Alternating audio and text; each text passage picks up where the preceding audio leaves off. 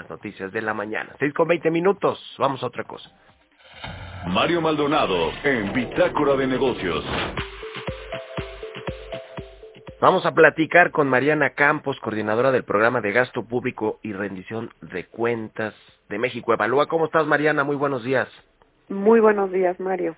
¿Qué opinas del decretazo del presidente López Obrador que prácticamente pues ya será efectivo hasta que la Suprema Corte de Justicia lo declare inconstitucional después de las impugnaciones que ha habido, que parece ser que eso va para largo, pero tú, ustedes dicen que ya venía siendo efectivo en la práctica, por lo menos con los datos del Banco del Bienestar.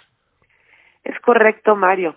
Bueno, yo primero que nada subrayaría que eh, no solamente este decreto va a implicar una discrecionalidad muy relevante en un gran porcentaje del presupuesto, porque pues prácticamente se meten casi todos los sectores de infraestructura de lleno, sino que además es muy preocupante desde el punto de vista de la seguridad de los usuarios de la infraestructura, Mario, porque pues eh, la realidad de por qué existen requisitos para poder construir una obra pública es que en parte pues se tiene que demostrar que es técnicamente viable.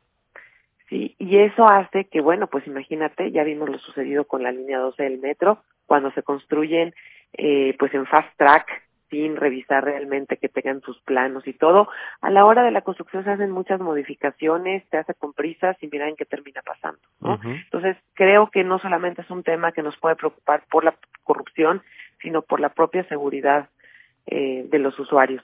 Por otro lado, pues sí, como tú dices, está eh, esta, esta cuestión que hemos observado nosotros, que en realidad pues casi que el decreto ya estaba operando en muchos sentidos y lo notamos mucho con la obra del Banco del Bienestar. Esta obra eh, nos ha llamado la atención porque se le autoriza un presupuesto, pero se le se termina ejerciendo más de 10 veces su presupuesto. Es decir, se le autorizan eh, menos de 500 millones de pesos, pero termina ejerciendo 5 mil millones de pesos en el año. Entonces hay un descontrol tremendo en su presupuesto y esto pues muy posiblemente tiene que ver con que también es una obra con problemas de planeación, que no ha logrado concretar su planeación, pero ya se está construyendo. Y esto pues nos puede dejar ver lo que puede suceder si esto lo hacemos de manera generalizada.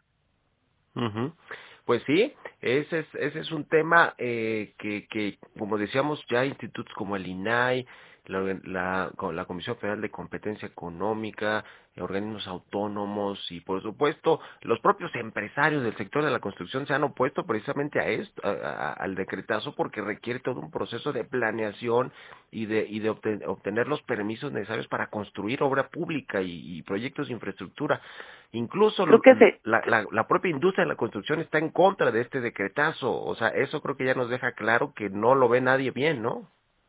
Eso es correcto y yo creo que en el fondo también ellos se dan cuenta de una de las grandes implicaciones de esto, eh, ahorita que comentabas de la eh, de la COFESE que va también obviamente está en desacuerdo, pues tiene que ver con que si tú no tienes, eh, digamos, tienes este eh, esta etiqueta de seguridad nacional y tienes por ende eh, la opacidad concedida, pues eso te puede llevar a justificar que no hagas licitaciones en los procesos de adjudicación, porque la licitación, por, su naturaleza, implica transparencia. Tienes que publicar una convocatoria de la cual pues te das cuenta tú como medio de comunicación, me doy cuenta yo como ciudadana, los empresarios interesados en participar, en competir por ese contrato.